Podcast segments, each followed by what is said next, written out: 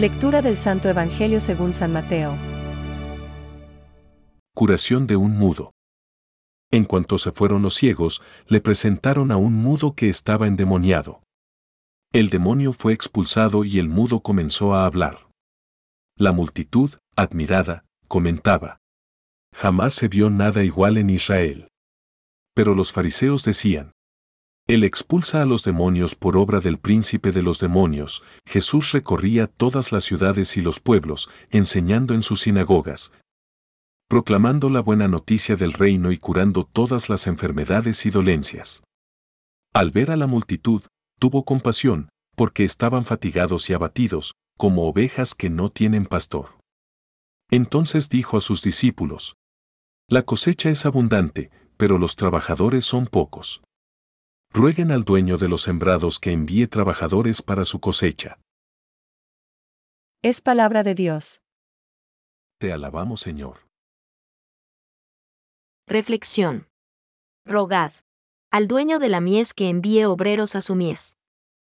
Hoy, el Evangelio nos habla de la curación de un endemoniado mudo que provoca diferentes reacciones en los fariseos y en la multitud. Mientras que los fariseos, ante la evidencia de un prodigio innegable, lo atribuyen a poderes diabólicos, por el príncipe de los demonios expulsa a los demonios, la multitud se maravilla.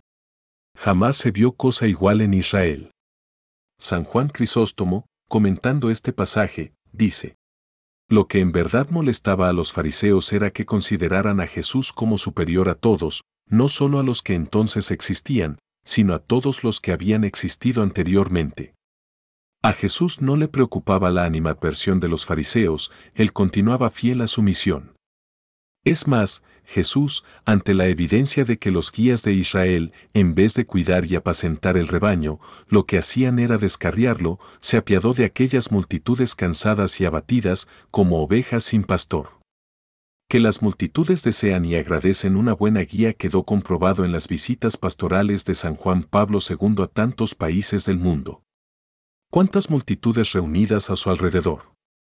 ¿Cómo escuchaban su palabra, sobre todo los jóvenes?